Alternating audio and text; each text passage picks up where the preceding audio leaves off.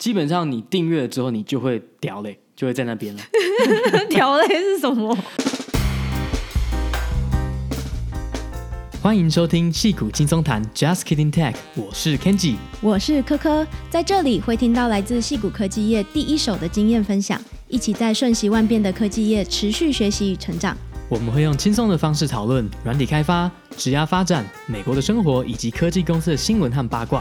想要了解矽谷科技业最新趋势的你，千万不能错过哦！Hello，大家好，我们上礼拜刚欢度了拉面的一周年生日，拉面生日快乐，一周年了。对，但其实我们当天也没有帮他庆生，我们就在那边嘴炮说应该要买一堆玩具给他，但是三月二号嘛是平日，我们要上班，嗯，然后就太忙了，一不小心就晚上了，对，只好晚上用一个罐头犒赏他一下。对啊，我们大部分还是喂他干的饲料，然后偶尔会开罐头奖励他一下。嗯，对，所以他那一天好像也过得蛮平淡无奇的，虽然他应该也不知道他是生日啊。对，就算我们特别帮他庆祝，他可能也不知道发生什么事情。嗯，真的没有生日的概念。对，不过因为他刚好满一岁了嘛，所以接下来我们也要找个时间带他去打一些满一岁的时候要打的疫苗。但我觉得他好像个性没有太大的变化，就还是很调皮捣蛋。嗯，就是还是蛮亲人的，然后个性很温和，但是又很喜欢到处跑来跑去，玩来玩去。这同时也代表我们在家工作已经超过一年了。真的，拉面的生日就是我们差不多开始全面在家工作的时候啊。你还记得你开始在家工作的那一天吗？有一点模糊了耶，但是记得一开始是蛮兴奋的。我是还蛮印象深刻的，因为就是我们是在某个礼拜一就宣布，从隔天开始礼拜二大家要在家工作，然后没有设定一个截止日期。嗯，我记得。开始之前一个礼拜，大家就已经开始猜测说，可能要开始宣布在家工作了。然后大家就一个蛮期待的心情在那边等。对，因为你们公司算是晚一点点。对。但是我当时 Square 是三月二号开始就在家工作，嗯，所以我印象很深刻，就是哇，居然来的这么快。像 Twitter 跟 Square 都是很早就宣布全面在家工作的公司。嗯，是的。但放到现在，真的是会觉得，嗯，好想要偶尔还是进一下办公室。对，我觉得现在大部分的人应该会蛮期待回办公室的。就即便你可能以后五天，你可能只想去个两三天，但是大家现在被迫在家跟家人、小朋友相处，很多人就是想说，哦，我希望赶快那个等到疫情结束，可以逃离一下我的家人。对啊，就还是会希望有一些空间上面的转换啦，就有一些新的刺激，不然一直待在同一个空间里面，其实久了真的是还蛮受不了的。对，因为等于是我们没有其他正常的社交，已经就是除了工作以外，工作上你跟同事有社交，你可能放假可以去跟朋友 hang out 啊，去聊天、去 bar 啊，干嘛的。但现在虽然有餐厅慢慢的开放了，但是像我们就是比较孬，还是不太敢去这种公共场合公开的吃饭这样子。嗯，希望现在疫苗开打了嘛，所以希望接下来就是情况会越来越好转，对啊？希望年底就可以回去办公室了。那刚刚讲到 Jack Dorsey 耶，其实你们 CEO 最近新闻也是蛮多的哦。我的 CEO 不就是你的 CEO 吗？哎，真的耶，CEO 同一个人。哎，对啊，你最近不是刚上 Twitter 工作吗？嗯，对啊。感觉怎么样？就还蛮忙的，因为。Remote on board 我觉得多少还是比之前更困难一些啦，就自己要更主动的去找你的同事问问题啊，然后更积极的去提出一些意见，或者是呃对什么东西有一些疑惑，那就是尽快的找到各种资源来帮自己解除现在遇到的困难。对，真的是这样。像我们 team 最近也来了一个人，下礼拜要来另外一个，然后我真的觉得说，对 Remote on board 来讲。新的人真的会比较难跟已经在这个 team 之前有见过面的人来讲，是真的比较不利啦。因为毕竟我们之前都在 office 里面有聊过天啊，那感情也比较深厚，所以真的对我来说，他们可能都是一个二 D 的存在，我从来没有看过三 D 的样子。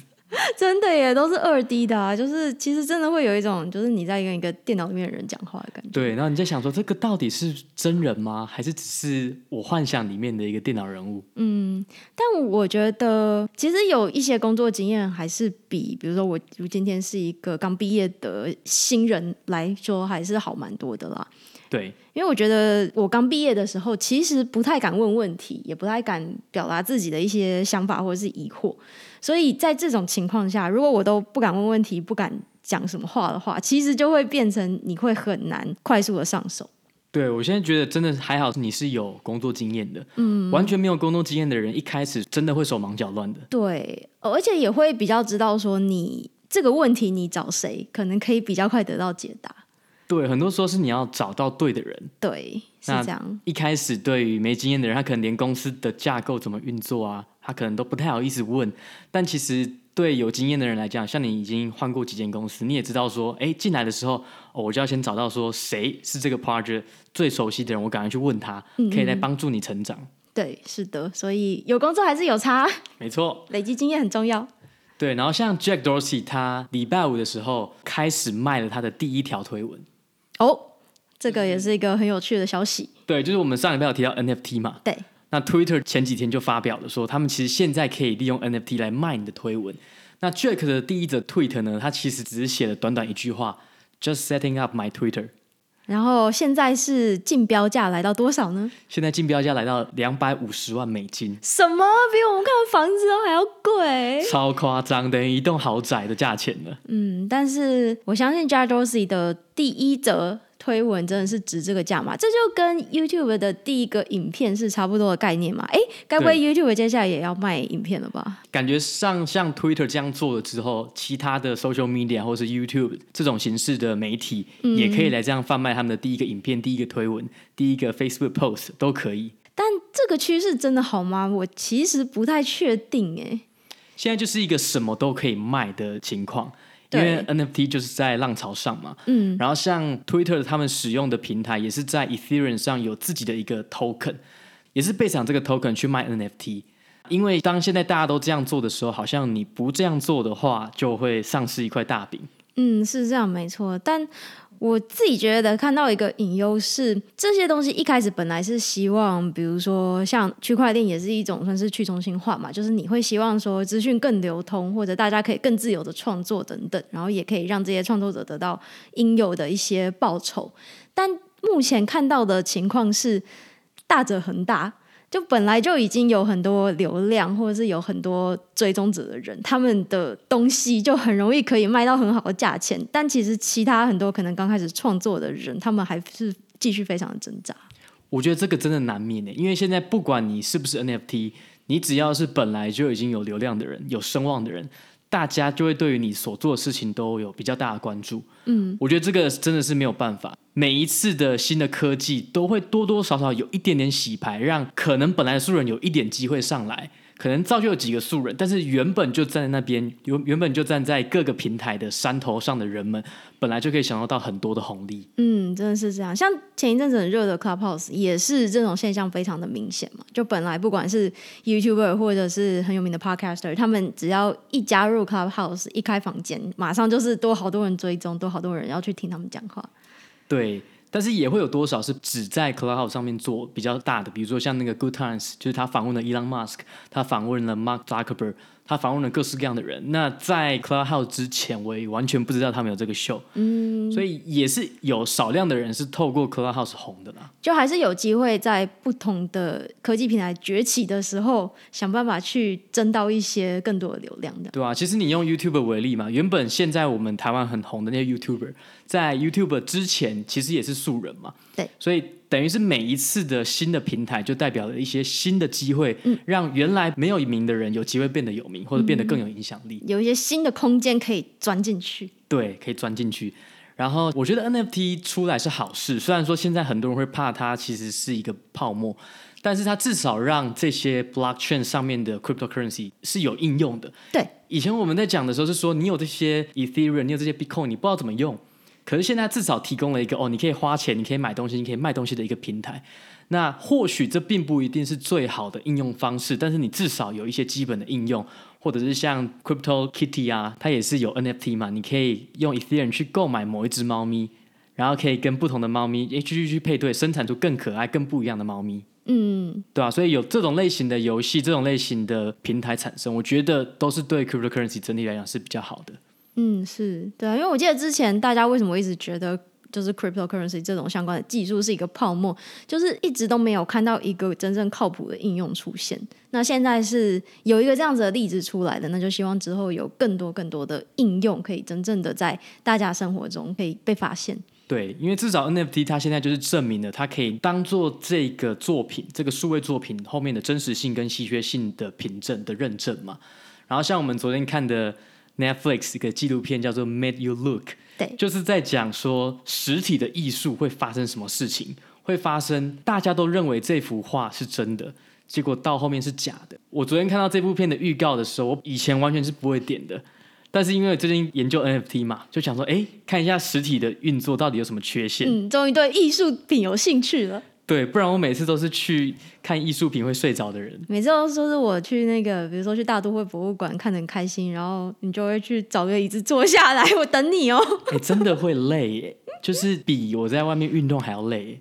这不知道为什么，到底为什么会这样？对啊，到底为什么啊？或是逛街的时候就一定要去外面找个椅子坐下来？真的很容易累，我也不知道为什么，到底发生什么事情？嗯，好吧，这个热情所在不一样。对，然后之前不是跟你去纽约看《歌剧魅影》？嗯，然后我还看到睡着。不错嘛，你还记得是《歌剧魅影》？我还特地买了很贵，我记得一张要两百块的票，省吃俭用买了两张。我记得座椅很舒服，然后歌还蛮好听的。嗯。我觉得这样就值得了，对我来讲这样就值得了。但是你连一开始那个大水晶灯砸下来的画面你都不记得，哎，这怎么回事？我真的忘记了。我觉得就是一个看热闹的气氛，毕竟《歌剧魅影》也是一个经典，嗯，所以我可以说我去百老汇现场看过。嗯，是啦，一个体验嘛。对，然后昨天看那个纪录片《Made You Look》的时候，他其实大意上是在讲说，有一个艺廊，他就是收到了很多画，然后这些画其实是假的。但是他中间有请很多专家去验证说，哎，请问这个是不是某一个作品、某一个大师画的画？很多专家看完之后都说是，然后他就把这些作品贩卖给各个收藏家，也贩卖给什么大都会艺术博物馆，他们都认为这是真的。对，直到后面真的有一个买家，他在另外去找，可能也是某一个机构去认证，然后发现说，哎，这个可能不是真的，嗯，才开始连环爆。对。然后我觉得最让我觉得有趣的点是说，这些访问里面呢、他访问到很多人，他们都会说，这个当时在看我就觉得有问题，他们没有做好他应有的功课。可是从我们看纪录片的角度来看的时候，其实那个被骂的最惨的伊朗的那个女生，她其实中间已经找很多专家帮她背书，即便她的来源可能有一点疑虑，可是这么多专家客观的看了之后，都还是觉得说这是一个真机。那其实也代表说这件事情真的很难。对，它里面其实还讲到很有趣的一点是，其实这边的包括这一位伊朗的管理者，这个女主角是安，那她找来的这些所谓的专家，其实默默的他们可能会希望这幅画是真的，因为如果这幅画是真的，其实对大家都好。因为艺廊明显就如果是真迹的话，它可以卖很多钱嘛，转手很多钱。那对收藏家来说，又多了一幅画在市场上流通，让他们可以收藏。那对于这些艺术家来说，其实他们说这幅画是假画，他们并没有太多的利益在里面。但很多时候，这些鉴定家他们看到一幅可能是真迹的画的时候，他们可能会蛮开心的，蛮兴奋的。他们其实内心也会默默希望这幅画是真的。对，所以其实对整个艺术产业的人来讲，他们会希望这是真的。对，因为如果假设过去十年、一百年都没有任何真机的话进来的话，那其实就是没有所谓的市场价值，没有新的流动性进来。所以他们本身虽然是很专业的鉴定师。但是做到饥渴乱真的假画的时候，他们其实也分辨不出来，那内心又希望这是真的，所以可能就误打误撞就做出这个决定。对，所以其实后来访问很多人，他们甚至会觉得安是从一开始就跟卖他假画的人是合作，要来设下这个很大的骗局。但这些人其实他们都是从一个。后见之明的角度来观察这件事情嘛，就是他们已经知道发生了什么样什么样的事情，所以他们再回去看这些故事的时候，他们就会提出：哎，你一开始这个来卖画给安的这个墨西哥女生，她就是很可疑，你为什么会相信她讲的话？那这些话，你经过这么多艺术家鉴定，他们当初背书的那些文字。字里行间之间，其实都透露出了一些不确定性。但为什么安没有发现？他们提出非常多这样子的质疑。但是，我觉得我可以同理安当下的心境是：其实一方面他潜意识当中就很希望这些话是真的；二来是他看到的证据对他来说，就是在在的都显示了这些话是真的。对，他其实也找到很多证据，或是很多专家帮他背书说这幅画是真的。所以某种程度来讲，这些怀疑的人就说他们有后见之明，其实也合理。但是我觉得很多人会犯的这个错误，就是叫做后见之明偏误 （hindsight bias），就是像是我们在台湾讲的是什么事后诸葛。嗯，就是当事情发生之后，你回头再看，都会觉得说，我早就知道这个有问题了，或者是我早就知道这件事情会成功了。嗯嗯。但是这个心理学的这个词呢，其实代表意思是说，你看到结果的时候，一般人啊，所有人都是这样。你看到结果的时候，你会以为你在这件事发生之前，早就做出跟这个结果一样的结论了。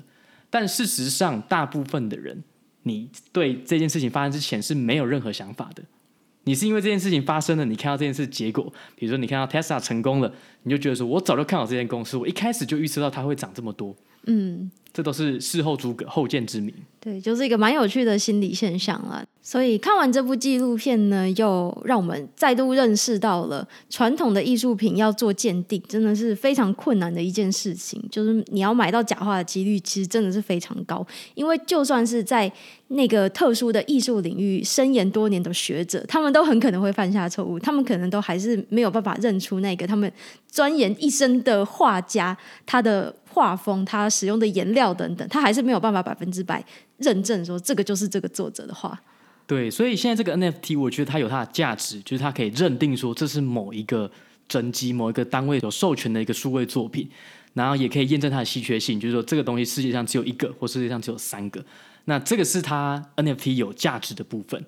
但是当然了，你也无可避免，一定会有很多诈骗的。比如说，如果我就把我们上礼拜讲的 Crypto Punk。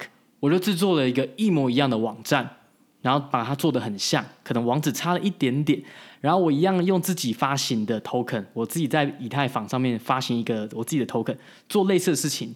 档案都是一模一样的，可以被 copy 的，你也分不出来。哦，就是可能这边又会需要再做另外一件事情，就是对于大众或是想要购买 NFT 的人，要做一些教育，就是告诉大家一些，还是有一些最基本的可以分辨出就是 NFT 不同的地方，或者是说你怎么样去认证，怎么样去求证。我觉得可能这个是会需要做的事情。对，因为一旦某一个 token 的 NFT 发行了，它就是有我们之前讲过的所有性质。你就可以验证他就是一开始的作者，然后他的真实性。但是传统上，比如说 NBA 要发行 Top Shots，或者是我任何一个作者要发行某一个作品的时候，你的那个平台一定要跟这个 Blockchain 上面的 Token 做整合嘛。所以如果有另外一个人就是，哎，反正在 Blockchain 之后是安全的，我在之前就做了一个假的网站。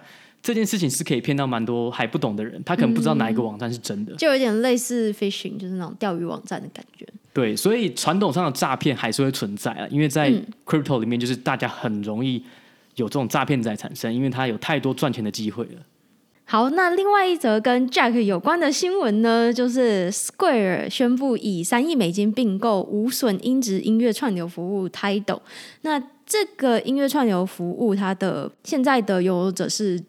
Jay Z，我不知道我们发音发错。Z 啊，外国有 Jay Z，我们有 Jay Chou。哦哦，好，OK。因为其实我跟那个嘻哈饶舌音乐不是很熟啦，所以看到他的名字的时候，我其实不太确定他是谁。但后来查了一下，发现他的老婆大家一定都认识，就是碧昂斯。没错，但他其实本人是一个蛮有名的嘻哈歌手。他其实应该是蛮有名，就我印象中有在新闻上看过他的名字，但是跟他本人连不起来。对，我也是比较认识碧昂斯啊。嗯，是的。对，然后这个并购宣布的时候，我想很多人，不管你是不是在 Square 工作，你都会问一个问题：一个做 FinTech 的 Square 这间公司，为什么会想要并购一个音乐串流服务 Tidal？这件事情听起来就非常的不合理啊！就这两个业务之间真的是八竿子打不着。对，因为很多人会觉得说，如果 Jack 想要这间公司的话，Twitter 好像比较合理。对，我其实有看到蛮多的评论是在。问说，为什么不是由 Twitter 来进行这个并购，是 Square 呢？这个品牌之间的形象实在是差太多了。对，那 Jack 自己的回答是这样了：像 Square，我们一开始是帮很多小商家来设置一些让他更好付款、更好收款的服务嘛。然后他觉得说，这些音乐艺术创作者一开始也一样很艰难，就是他们必须要找录音的场地啊，找这些器材，才能够制作出好的音乐。所以他觉得某种程度上，我们帮助小商家的这些精神，其实也可以用在帮助这些创作者，让他们把他们作品放上 Title 这个平台上面。那你觉得他这样子的回答合理吗？我觉得他们很厉害的一点是说，不管做任何决定，他们一定有一套自己的故事，把这整件事情变得合理。因为其实很多时候这些故事或是这些想法看法，你从不同角度看，就是会有不同的想法嘛。因为像 Twitter，你某种程度来讲，它是有直接跟创作者沟通嘛。你写作的人这些 KOL 就是在 Twitter 上有它影响力，那某种程度上跟音乐也很像。嗯，但是 Jack 讲的这个也算是有道理啊，就是说，哎，他其实是帮助这些 artist、这些 music creator 成长，就跟我们帮助小商家一样。从这个时间点看，其实你也不知道到底 Tidal 是给 Square 并购比较好，还是给 Twitter 并购比较好，都是要看接下来这几年的发展。因为很多这种并购在发生的时候，其实前面几年可能是没什么差的，这些被并购的公司都是独立营运。那差别是在后面公司想要怎么整合，这个母公司想要怎么样做策略性的改变，让它的产品可以更好的发展。所以也是要等真正的合并发生之后，然后实际营运了几年，才可以渐渐看出当初的布局是不是合理，或者是说当初的想法是错误百出。对，因为现在大家一定很多人就会说啊，这个东西一定不会成啦，这个 title 这么小，跟 Spotify 跟 Apple Music 根本没有办法打。那我觉得这个也是多数人会落入一个陷阱，就是你都会以现在的资讯来判断这些很小的东西就没有机会，因为你已经看到成功的例子嘛，你就是看到 Spotify，你看到 Apple Music，你看到音乐的 streaming 的产业，你就会直接去推论说啊，小虾米一定打不赢大鲸鱼。但其实这些科技巨头一开始也是从比较小的公司出发嘛，嗯，像其实 Jack 他一开始在创 Cash 的时候也是遇到很多质疑，就是说当时已经有。Venmo 有 PayPal 了嘛？你为什么还要做一个 Cash App，做一个 P2P 的？但现在事实证明，Square 要是没有 Cash，我们现在的 Market Cap 可能会少很多。对啊，现在主打的就是 Cash App 吧？其实很多人都呃，现在好像更认识 Cash App，比起之前的 Seller Business。对，因为它毕竟是针对一般的消费者，所以每个人都可以进来使用。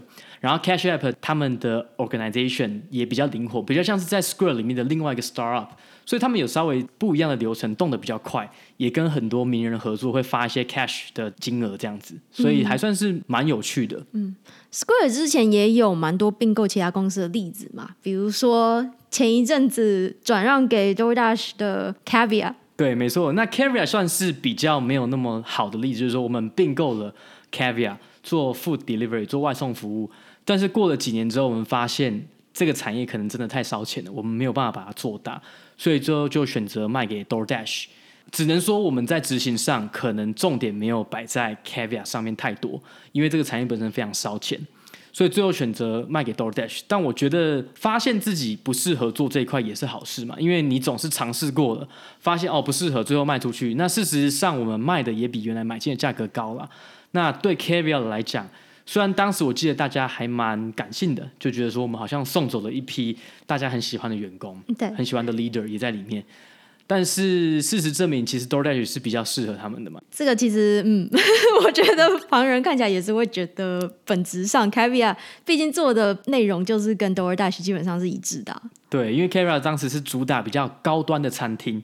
那 DoorDash 之前是中小型的餐厅，所以可以把这两个结合在一起还不错。像我记得鼎泰丰一开始是专门只给 Caviar 做哦，OK。那后来就给 DoorDash 之后，他现在也各种的送餐 App 都有提供了啦。是。所以其实不只是人可以不断的尝试自己的兴趣热情，或是喜欢做什么样的工作嘛，其实公司也是可以在某种可以承担风险的范围内做一些不同的尝试。对，因为说实在，如果你不尝试的话，那一定会有其他公司做了更多创新的尝试，他们找到了一个更好的切入点，有更好的机会。那不尝试的公司就很容易被淘汰了。嗯，那当然我不能说到底 Square 并购 Tidal 这个是好的还是不好，因为现在根本还看不出来，可能真的要看三五年，看 Tidal 之后的发展怎么样才能够下这个定论啊。但是我觉得不用一开始就把它说死，就说这个一定不会成功。嗯，因为 Square 其实从二零零九年创业到现在，一开始。也是很小的嘛，一开始大家也说啊，你怎么跟这些银行啊、这些金融领域相关的人竞争呢？但事实证明还是有机会的，只要你够创新，一直在创新的话，还是可以从比较小变得比较大的公司。嗯，是的。那 Tidal 跟 Spotify 其实大家常常会拿来做一些比较嘛，因为其实大家都认识 Spotify，但是其实可能在这个新闻出来之前都没有听过 Tidal 这家公司。那我自己觉得蛮有趣的是，其实这两家音乐串流公司都是从北欧的斯堪的纳维亚半岛出来的呢。请解释一下什么是斯堪的纳维亚半岛？斯堪的纳维亚半岛就是北欧那个凸出来那一块啊，就是有芬兰、瑞典、挪威三个国家吧。对，我应该没讲错。是是这三个国家。那 Spotify，Spotify、嗯、Spotify 是在瑞典发迹的嘛？他们的 co-founder 是从瑞典来的。Tidal 就是从挪威，嗯，所以他们算是好邻居，就很莫名其妙。这种音乐串流的都是在这个北欧半岛开始发展的。对，那 Tidal 他们主打就是说，他们主打是高音质、无损音质的音乐串流服务。嗯，所以我觉得它就是也是瞄准高端的市场。某种程度来讲，这种比较高端的市场本来的 market 就比较小一点。嗯，因为其实大部分的人像我听 Spotify，我顶多就是高音质，其实就 OK 了。嗯，我也不会太 care。嗯，因为跟以前那种 CD 的时代不一样，有些人以前 CD 的时代就是会想要找到那种无损音质，追求最好的音质。但是事实证明，其实大部分好像不 care。对啊，因为比如说我在开车的时候听，其实开车本身就会有很多杂音了嘛。那音乐再有一点杂音，好像也还可以接受。是的，所以 Tidal 就比较不是针对我们这种群众。但说真的，Tidal 应该目前来说不能说是一个很成功的公司啦，因为其他的用户非常的少嘛。不过它有一个蛮有趣的点，是它当初出来的时候就是主打希望可以分给创作者更多的收入的比例，就是他们希望如果创作者有把他们的音乐放到这个平台上面的话，他们可以提供业界最高的抽成的比例。哦，是哦，所以他们对于创作者来讲，他们在 title 上面可以赚到比较多的钱。看起来是这样子，但因为我没有真的把我音乐放上去，所以我不太确定为什么这看起来还不错的一个项目会没有那么多人在使用。对，这是一个接下来可以观察的地方吧，看他们会不会推出新的 feature 之类的。对，你举的这个例子，其实就是我们今天也想讲的主题，就是说以前我们都是所谓的注意力经济，就是 attention economy。就是像传统的脸书啊这种提供免费的服务，把使用的时间卖给广告主，这种叫注意力经济嘛。那现在越来越多这种，像你刚刚讲的 Title 也好，或者是像 Twitter 他们最近要做 Super Follow 也好，都是想要转移到所谓的创作者经济，就是 Creator Economy，就变成是说我其实可以提供用户直接不管是打赏或者是订阅某些创作者，然后我的平台在中间抽成分润就好了。那 Twitter 的 Super Follow 呢，其实就是要做的事情是，你可以付费给某一些名人，那这些名人呢，他就有一些付费的内容可以被看到，他可能是其他的推文，或者是影像，或者是开 Live 等等。那这个还不明朗啊，但至少贵公司已经决定说，这是他们之后的发展目标。我记得好像是说，二零二三年的营收可以 double 嘛？嗯，是的，然后股价又一飞冲天了，就是前几个礼拜的事情而已嘛。哎，那你加入的时间点还真巧。是啊，就是我加入之后，那个每个公司的股价都会一直涨。Intel 也是，Intel 也是，Microsoft 也是。但是说真的，就是所有科技公司好像都在涨啊。对，其实你放大四年五年来看，大家都是涨的。对，真的都在涨。呃，其实 Twitter 也不是第一个做这件事情的人嘛。其实大家更熟悉的应该是 YouTube。YouTube 其实蛮早之前就已经开始推出这种。订阅者的服务了，就是可以，大家可以加入某一个 YouTuber 他的会员，那可能就可以接收到更多的内容，就可以解锁一些，比如说他们的特殊的影片，或者是有一些会员相关才有的福利等等。对，其实我觉得 YouTube 在这方面的转型还算成功，因为 YouTube 早期就是都有广告嘛，它就是等于是希望你尽可能在这个平台上多花一点时间。然后创作者他其实每一次都要想尽办法找到很好的主题，因为 YouTube 演算法的关系，所以有的时候如果你不切合时事，不切合这些使用者想看的内容，你很有可能即便你订阅了，你也看不到创作者新的影片。对，所以到后来会发生一个状况是什么？创作者就是变成有点是 burn out 了，即便我有百万的订阅者。但是我的观看次数相对来讲还是算少的，嗯，那这种情况就很痛苦。他们要必须想新的内容。那我觉得切换到这种以创作者为主的 creator economy 其实是好事啊。就变成说，如果你已经有一个稳定的客源，其实你就算只有一万个人订阅，不用到百万等级，你一样可以赚到不少的钱。嗯，其实我记得有一阵子，就可能几年前有。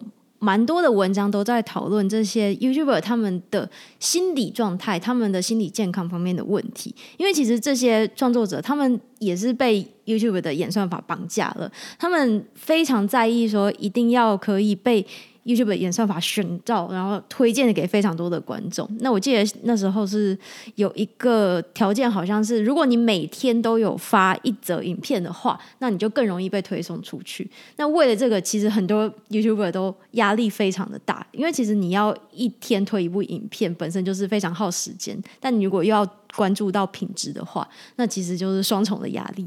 所以等于他们算是被演算法所绑架嘛？你每天推出一个新影片，对创作者来讲真的是一个蛮大的压力。那这也代表，如果你是一个新的人，你是一个新的 YouTuber，你要在既有这么竞争市场有一席之地，本身也是非常困难。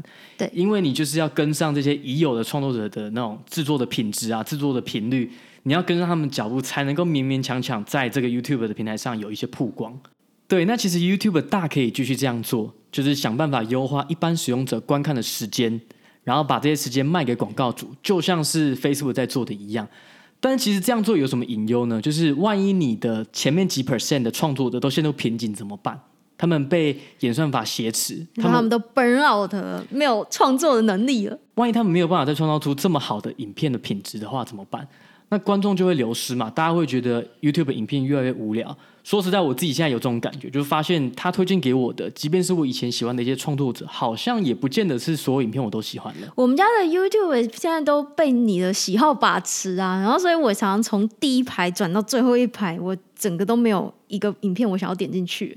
对，然后我自己也看了很无聊，怎么会这样子？所以你赶快洗一点你喜欢的影片，这样我们可以增加一点多元性。嗯，那我要赶快去认真的主动选我要的影片。对，不要再被动的接受演算法给你的东西了。嗯，是这样子。对，所以他们换到说，你可以让用户直接订阅使用的，直接变成付费会员，我觉得这是一个好事啊。就是说，因为你通常付钱了之后，你不太会跑掉。理论上，这个创作者如果有正常。把一些高品质的影片推给你，或是一些付费的内容，你如果喜欢的话，基本上你订阅了之后，你就会掉泪，就会在那边了。屌嘞是什么？通常会是这样啦，通常你就是一个习惯，你可能就像是你订阅 Netflix、你订阅 Spotify 一样，你订阅了你就会放着，即便你有时候不会用，但是你可能一个礼拜看个几次，你还是有这个习惯的话，你是不会随便取消的。嗯，就是粘着度会大很多啦。对，所以其实这样来讲，就算使用者的数据掉了，他可能花在 YouTube 的时间没有那么长也没有关系，因为他的现金流还是在嘛，他还是给这些创作者这些钱，嗯、那 YouTube 就可以从中抽一点成。那我觉得其实对这几方都是好事，就是 YouTube 这个平台得以继续营运，对，使用者不用花这么多时间在某一个科技平台上面，然后创作者也有固定的金流来源。这其实我觉得是对三方面都好事。嗯，所以其实算是一个进步啦。我自己其实觉得，现在大家开始一直讲创作者经济 （creator economy） 这个名词，就你看很多报道都开始陆陆续续用很多这样子的词。但我自己觉得，其实它比较像是注意力经济二点零了，就是一个提升。因为毕竟你还是要获取这些。听众、观众他们的注意力嘛，就是你本质上还是在贩卖这个东西，但是因为他们现在又有其他的收入来源了，所以可以让观众不再需要是非常中毒式的把自己的注意力放在这些平台上面，而是可以有一个比较健康的方式来永续经营。对，我觉得这样就可以稍微平衡一下，因为如果你是用以前的方式，你就是要想办法优化使用的时间，这样我才可以把时间卖给广告主嘛。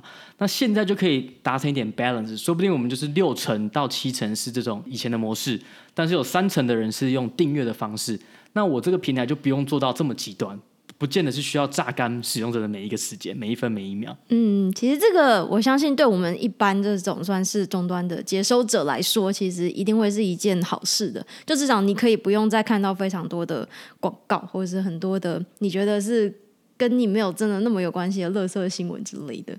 对，那其实不止像 YouTube，像 Spotify，他们也决定之后他们的 Podcast 要出订阅制嘛，嗯，都是类似的事情。然后像 Clubhouse 呢，他们在一开始很红的那几个礼拜的时候，就说他们也是专注在创作者上面，希望能够让用户直接，不管是抖内啊，或者是订阅，都可以让创作者直接拿到钱。所以他们就不见得要优化使用者在这个平台上的时间，他只要有一个固定使用者订阅的模式产生的话，平台跟创作者都可以持续赚钱。嗯，确实，现在在 Clubhouse 上面还没有看到广告吗？对，所以他们可能不太想要走以前这种，我先推出一个免费很红的产品，接着吸广告进来。他们可能已经不走这种像是你刚刚讲注意力经济一点零的模式了，嗯，可能就变成是二点零，就专注在让创作者可以直接跟听众有直接的沟通。嗯，是的。那其实不只是这些科技平台做出了这样子的转变。我觉得还有其他一些迹象都显示整个网络产业正在往这个方向前进。比如说，像 Chrome 最近要开始停用第三方的 Cookie 嘛，那我们之前也有介绍过，Cookie 其实跟精准的广告行销是非常有关系的。那现在一旦 Chrome 要停止第三方的 Cookie，那这些广告商他们势必要想其他的办法，找到其他的出路。对，因为现在大家真的对隐私越来越重视了。我们前两集讲到的 Apple，跟这集现在讲到的 Chrome，其实都显示说，使用的隐私是这几年来科技巨头重视的事情。对，那唯一的例外，目前唯一的例外算是 Facebook 嘛，因为他们的主要核心业务都是在广告上面，所以他们当然是坚决反对这样的事情嘛。但是 Chrome 已经说了，他们将来就会禁用第三方 Cookie。也就是说，不会再有这种情形，就是你在 A 网站 shopping 的时候，这个资讯最后被流到 Facebook 上，你看到 A 电商网站的广告，嗯，这个情形就会比较少了啦。嗯，当然，这个 Chrome 它的范围是用在桌机上面，就是你用电脑的浏览器。那手机的部分目前就是 Apple，他们还没有讲说 Android 要有没有任何跟进或是改变。嗯，那即便 Facebook 是大力的反抗，但其实他们一定有在想一些对策嘛。那除了看。传统的广告业务这边要怎么样进行一些改变，可以继续投放广告？我相信他们会投入一些研发人力去看有没有什么其他的方式可以继续追踪用户。但另外一方面，也会像 Twitter 这样子或者 YouTube 这样想办法去开发其他的金流，像订阅的方式，就可能是一个他们会努力的方向。对，所以，我们在这边的不负责任预测就是，将来这种创作的经济会越来越多。那当然，这个已经不是什么新鲜的事情，只是最近几年科技平台才往这个方向做更多的迈进。因为以前真的都是免费的服务，然后让大家用，然后但是用广告的方式来赚钱。但是像中国，比如说像抖音这个方式就已经行之有年，你就可以打赏啊，或是订阅。对，或是很多直播平台其实早就已经在做这些事情了吗？对，像 Twitch 也是。所以其实某种程度来讲，这种大型的科技巨头反应还是没有其他公司或者是像中国这么快了。嗯，也是一个蛮有趣的观察。不一定这些所谓的矽谷的科技巨头就是 always 是一个 leader，他们有时候也是会需要往外去看，说有哪些事情是他们也可以做的。对，然后像 Chrome 禁用第三方 cookie 这件事情呢，也不代表就是我们不会再被精准定位了，因为如果你都是在 Google 的产品里面的话。它还是可以利用你这个使用的在 Google 产品内的记录来推送广告嘛？嗯，是啊，是啊。比如说你 Google Search 了什么，你用 YouTube 看了什么，你都是在 Google 的产品里面，他们本来就可以利用你的使用记录去针对你的个人化去做一些推荐。嗯，这样感觉 Google 应该也是会被告吧？就是会有人告他反垄断。目前 Facebook 是忙着对付 Apple 了，可能之后才会对 Google，嗯，看有没有大家联合起来对付 Google。感觉上，至少 Apple 跟 Google 在这一方面是站在同一阵线上面。嗯，他们联手也是蛮强大的耶。看来这个也是真的打起来的话，也是有很多好戏啊。对，没错，我们走着瞧。嗯，好，那今天这集差不多就聊到这边喽，希望大家还喜欢。我们下集见，拜拜。拜拜。